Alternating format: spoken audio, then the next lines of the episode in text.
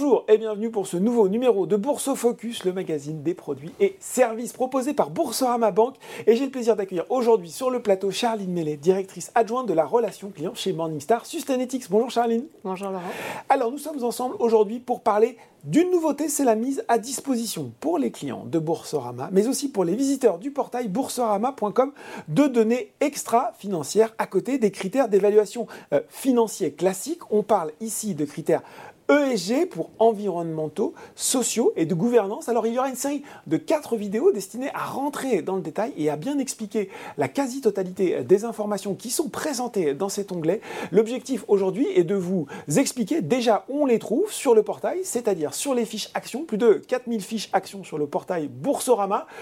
Une première donnée est accessible sur l'onglet cours, euh, en dessous du bloc de l'évolution 5 jours.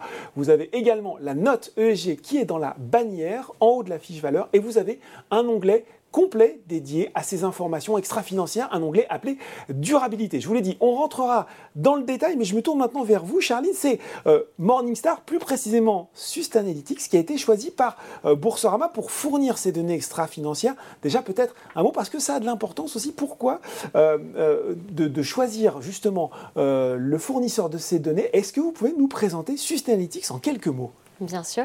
Et, tout d'abord, merci euh, à Boursorama d'avoir euh, choisi Sustainalytics pour vous accompagner mm. euh, dans cet engagement qui me semble essentiel de contribuer à plus de transparence et de rendre accessible mm. la donnée extra-financière à tous. je pense que ça fait parfaitement écho aux valeurs et à la mission de Sustainalytics. Euh, qui s'attache à fournir des données, des notations et de la recherche extra-financière depuis plus de 30 ans euh, maintenant. Donc nous sommes vraiment spécialisés dans cette activité. Hmm. Nous faisons que ça. Euh, et donc nous sommes leader mondial dans, la fourniture d'informations extra-financières.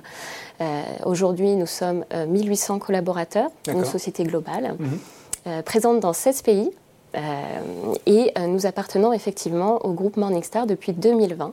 Euh, et ce rapprochement nous donne vraiment l'assise nécessaire à accélérer cet effort de développement et d'innovation dans la recherche et la donnée extra-financière qui devient, je dirais, essentiel mm. tout autant que les critères financiers plus traditionnels. Bon voilà, et on l'a dit, il y, a, beaucoup à apprendre, beaucoup à comprendre aussi.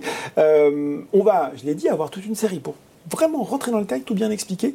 Euh, peut-être qu'on va se concentrer ici sur ce qui va retenir sans doute le plus, dans un premier temps en tout cas, l'attention des investisseurs, c'est la note ESG hein, qui sera présente, mm. note ESG de l'entreprise. Premier point très important, on ne parle pas ici, en tout cas dans ce mode de notation, d'une note ESG, mais déjà d'une note de risque ESG. Première subtilité, quelle est la différence euh, presque philosophique, j'allais dire, entre les deux? Oui, tout à fait. Alors, euh, subtilité, c'est intéressant de, le noter. Il faut, il faut comprendre que les deux restent des évaluations mm. du profil ESG euh, de l'entreprise. Donc, ce sont deux approches de notation.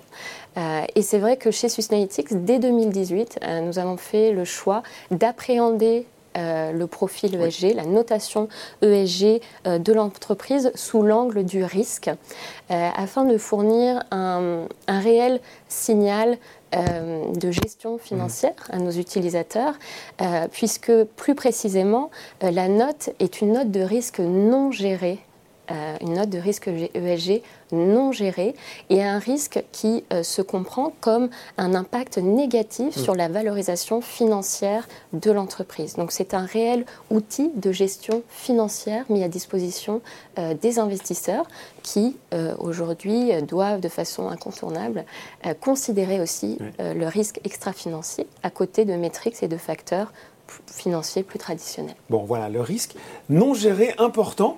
Euh, on voit donc que dans cette note globale, euh, on, l'a vu, enfin on le verra, vous pourrez le voir sur le portail, qui est gradué avec euh, différents, différents niveaux, hein, de négligeable à sévère.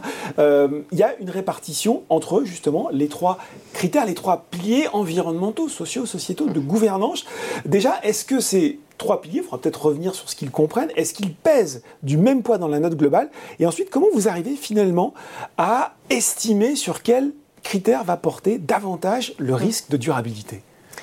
Alors, c'est vrai qu'avec cette approche par le risque, on se détache un petit peu euh, des trois euh, sous-piliers environnementaux, sociaux et de, gouvernance équipondérés mhm. dans l'évaluation du risque non géré par l'entreprise, puisque comme je le soulignais, le but est vraiment d'offrir une métrique supplémentaire qui permet à l'investisseur euh, de comprendre quels sont euh, les risques qui pèsent sur ces investissements et quelle est sa potentielle euh, perte en capital. donc on comprend assez intuitivement que si on évalue toutes les entreprises sur les mêmes critères, de façon équipondérée, dans une euh, dans un panier E environnemental, S social, sociétal et G de gouvernance, euh, on n'aura pas forcément une vision très fine mhm. des risques ESG euh, e réellement encourus et qui sont donc à même d'impacter la performance financière. donc pour ça, il faut un petit peu s'éloigner de ce triptyque et puis analyser, comprendre quels sont les risques ESG auxquels sont exposées mhm. les entreprises que nous évaluons. Et donc euh, voilà, c'est assez intuitif de se dire qu'une entreprise qui évolue dans un secteur euh, pétrolier, par exemple, va faire face à des risques, eux, environnementaux, beaucoup plus importants euh, qu'une institution financière, une, banque ou une assurance, par exemple, qui, elle, va avoir à gérer des risques ESG beaucoup plus en lien avec la sécurité des données, avec le risque de corruption, de blanchiment d'argent. Sur le pilier S à ce moment-là, ou le critère S. Et gouvernance aussi, ou la la gouvernance qui va être clé. Euh, donc on va vraiment faire ce travail de comprendre euh, et de pondérer, donc d'associer un poids mhm. euh, à des, risques plus précis et plus fins que simplement un risque global E, S et G. Donc ça c'est un, travail important dans, notre, dans notre approche de notation. et pour comprendre comment et, justifier euh, mm. pourquoi ces risques ESG pour tel euh, secteur mm. d'activité euh, et puis d'autres sur, un autre secteur, on va s'appuyer sur différentes choses. je dirais qu'il y, a trois facteurs essentiels sur lesquels va reposer cette, cartographie de risque. le premier, c'est nos analystes. Donc je disais en introduction, nous sommes 1800 collaborateurs chez Sustainalytics, on a un petit peu plus de 800 analystes. D'accord. Donc euh, c'est conséquent. On est euh, l'une des, sociétés euh, qui fournit de la notation de la recherche ESG qui présente le, plus grand nombre d'analystes. Et sur la notation de risque ESG en particulier, on a un petit peu moins de 300 analystes dédiés. Ils sont organisés comme des analyses financières assez traditionnelles, c'est-à-dire par sous-industrie. Mhm. Donc ils ont une expertise sur un secteur précis qu'ils couvrent. Et donc, ils ont déjà euh, une bonne appréhension de, des risques, des challenges. du secteur, les Quelles sont les industries, quels sont euh, euh, les, les, process, l'avancée technologique également de ces sous-secteurs. Et donc, voilà, ils savent bien identifier et mesurer les risques particuliers mm. des secteurs couverts. Dans un deuxième temps aussi, on va s'appuyer sur notre recherche controverse. Donc on aura l'occasion euh, d'en mm. parler Ce sera une euh, autre vidéo, mais on en parlera. Euh, les controverses, c'est une expertise clé chez Sustainalytics. Donc qu'est-ce qu'on appelle les controverses? Ce sont les scandales, les incidents auxquels peuvent faire face les entreprises. Et nous, en tant qu'agence de notation extra-financière, bien sûr, on doit en, prendre compte, dans l'évaluation, et encore plus quand on parle du risque ESG. Et sur les controverse. Donc, on a un petit peu plus de, 12 ans de track record, donc c'est-à-dire d'expérience mmh. euh, dans, cette recherche spécifique. Une recherche qui est assez stable avec des indicateurs euh, qui sont restés très stables dans le temps. Et donc, statistiquement, on a, euh, ça, nous donne une richesse d'informations euh, pour voir la redondance et, le côté parfois symptomatique de, de répétitif peut-être de certaines controverses, certains incidents secteur, et donc qui laisse effectivement transpirer que ce sont des risques fondamentaux presque de ces sous-secteurs, et donc il faut considérer. Donc ça, on s'appuie aussi là-dessus. Et en dernier, je dirais, on, s'appuie aussi sur un cadre international, puisqu'il faut savoir qu'il euh, y a des cadres internationaux euh, qui répertorient les risques ESG par secteur d'activité et donc, on s'appuie aussi sur, sur ces références qui font foi dans le monde mm. de, de la donnée extra-financière quand il s'agit d'associer des risques ESG au secteur spécifique. Et ça, l'association des risques par secteur, c'est revu deux fois par an dans notre cadre méthodologique. Donc, les analystes se réunissent et refont le point assez régulièrement sur la pertinence d'associer tel risque, parce que c'est très dynamique, l'ESG. Mm. Et donc, bah, il y a, de par les de par l'innovation, eh ben, il y a des risques qui vont diminuer et puis au contraire d'autres qui émergent.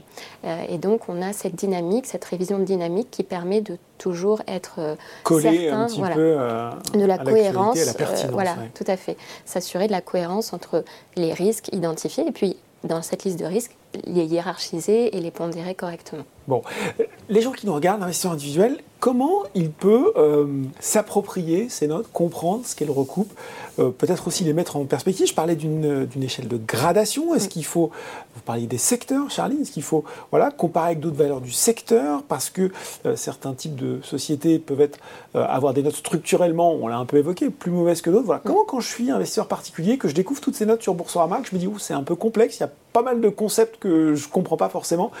Comment, euh, comment je mets le pied à l'étrier, pour le dire simplement Alors, euh, c'est effectivement un, point très important que, que, vous soulignez ici. Euh, il faut savoir que l'extra-financier, c'est complexe. Mm. Et donc, euh, c'est important que l'investisseur particulier s'y attarde un petit peu mm. et comprenne ces notions. Donc, euh, merci de, prendre le temps aussi de, faire ces vidéos. C'est vraiment euh, clé parce que voilà, ça, requiert différents éléments et facteurs qu'il faut s'approprier mm. pour vraiment comprendre la valeur ajoutée que ça a. Et donc, comme je le disais un petit peu plus tôt, la notation de risque ESG fournie par Sustainalytics c'est donc euh, disponible euh, sur le portail Boursorama, c'est vraiment un outil euh, supplémentaire mm. de gestion du risque dans son portefeuille d'investissement. Euh, donc il faut vraiment l'entendre comme ça. Euh, et à côté euh, d'informations et de métriques plus traditionnelles. Plus orthodoxes, en tout cas voilà, plus connues, on va dire. Oui, plus, plus, plus, utilisées. L'extra-financier vient et, est un bloc à, part entière mmh. et vient compléter cette vue, puisque voilà, aujourd'hui, tous les acteurs de l'économie globale sont euh, touché, impacté mm. par, par l'ESG. C'est vraiment devenu un sujet euh, central à part entière. Et donc, c'est vraiment euh, une boîte dans la boîte à outils. J'étudie une entreprise, voilà, Le, parcours boursier me semble intéressant, les fondamentaux me semblent intéressants. Ah, je regarde à côté sa note ESG et quel je est tiens. voilà, quel est son, le, risque de, durabilité? Quelle est la partie du risque ESG qui n'est pas suffisamment gérée par l'entreprise et donc qui peut impacter la mm. performance de mon euh, de mon portefeuille. Et donc chez Sustainalytics, euh, les notes sont absolues.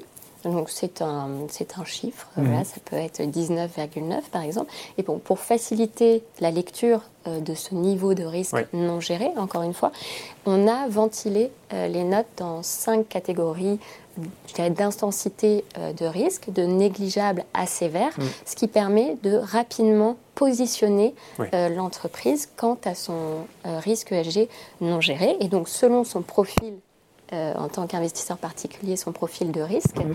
on va pouvoir euh, tout de suite euh, se rendre compte si la société est bien positionnée. Tout à fait. Si je suis très adverse au risque, vouloir plutôt me concentrer sur des sociétés, bien sûr, qui présentent un risque moindre. Dernière question, mais pas des moindres, Charline, parce que j'en vois déjà derrière leur, leur écran qui est en train de regarder, oh, ça c'est encore du greenwashing, tout ça. Il y a eu plein de scandales ESG en 2022. Je pense notamment à certains cas, notamment Orpea, bien sûr, le plus célèbre, Téléperformance. Euh, Est-ce que les notes ESG avaient pris en compte ces risques? Euh, Et puis aussi, avec quelle rapidité elles s'ajustent? Euh, quelle est leur fréquence de mise à jour? Quand on a justement, vous le citiez, une controverse majeure comme ça, vous le disiez avec des implications sérieuses, dans le cas d'Orpea, on voit que ça a une implication euh, euh, critique sur le fonctionnement de l'entreprise. Oui, c'est un, très bon point. Euh, déjà, il, faut euh, garder en tête que tout scandale ou catastrophe mm. n'est pas toujours, c'est pas toujours possible de les anticiper. Mm. Donc c'est plutôt sur les catastrophes naturelles.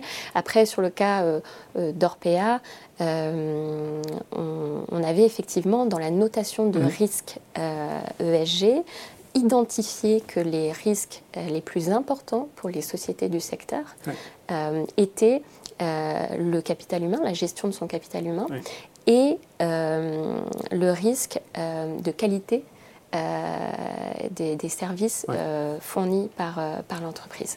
Donc c'était les risques les plus pondérés, qui pesaient le plus, et Orpea, par exemple, avait un niveau de risque moyen, donc pas faible ou négligeable, c'était quand même un, risque important parce qu'il faut savoir que la santé, au sens large, c'est risqué. Il y a beaucoup de risques dans ce secteur-là. Donc, on, avait quand même donné, euh, je dirais, euh, les clés de lecture aux investisseurs, mmh. de dire attention, euh, si vous souhaitez être exposé parce que vous voyez des opportunités sur le secteur de la santé, d'un point de vue ESG, les risques sont importants et sont euh, les suivants. Porte sur ces domaines. Ces, domaines et voilà comment euh, Orpea euh, est noté.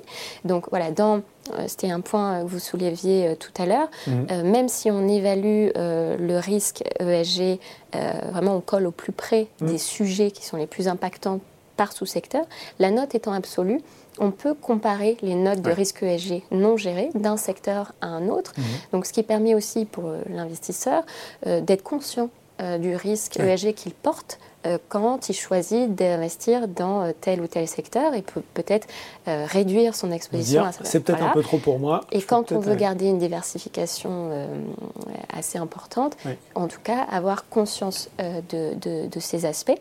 Et les scandales, donc les controverses, comme on les appelle dans notre lexique, on en tient compte effectivement dans la partie de comment l'entreprise gère ces mhm. risques ESG auxquels elle est confrontée. et on intègre effectivement cette, cette composante. Pourquoi? Euh, parce que euh, bah, quand on évalue euh, comment l'entreprise fait les choses pour gérer ses risques ESG, on, s'appuie souvent sur ce qu'elle communique, elle. Mmh, mmh. donc dans ses rapports publics, sur son site web, etc., on va pouvoir venir identifier quelles sont ses politiques en la matière, ses programmes, etc.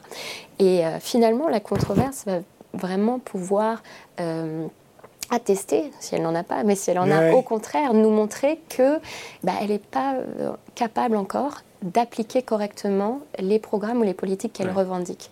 Euh, parce qu'elle a, elle coche les cases sur le papier, mais dans la réalité, euh, il y a des choses qui ne fonctionnent pas. Mm. Euh, et donc, bien évidemment, c'est la controverse qui va prévaloir et qui va nous attester que malgré la bonne volonté de la direction, parfois, pas toujours voilà, c'est pas toujours appliqué. donc ça, voilà, on, en tient compte on est aussi conscient que notre recherche controverse a un fort impact sur euh, les mhm. marchés financiers. C'est mhm. de plus en plus utilisé par les investisseurs professionnels aussi euh, dans la gestion de leurs fonds d'investissement. Euh, et donc, ce n'est pas un analyste tout seul qui va qui va déterminer tiens ça c'est controversé, je vais mettre une petite controverse. Voilà, c'est très impactant, notamment voilà sur, sur, Orpea. Donc, il y a un, un comité qui va se réunir et on contacte l'entreprise aussi dans notre processus d'évaluation mhm. euh, et de la sévérité de, l'impact de cet incident.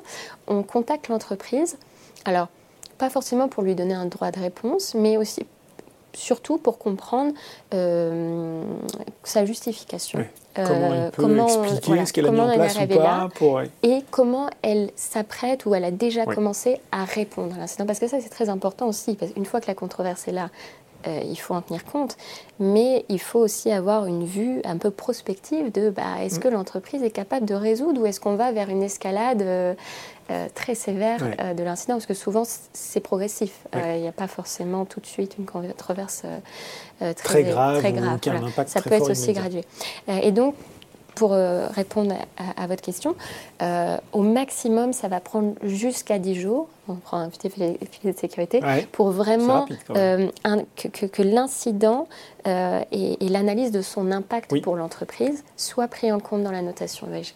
Bon, ben voilà pour cette réponse très complète. Merci beaucoup, euh, Charline, pour ces explications. Et je euh, rappelle, hein, il y a euh, trois autres vidéos pour rentrer dans le détail et l'explication de toutes ces informations extra-financières. Merci beaucoup, Charline. Merci, Laurent.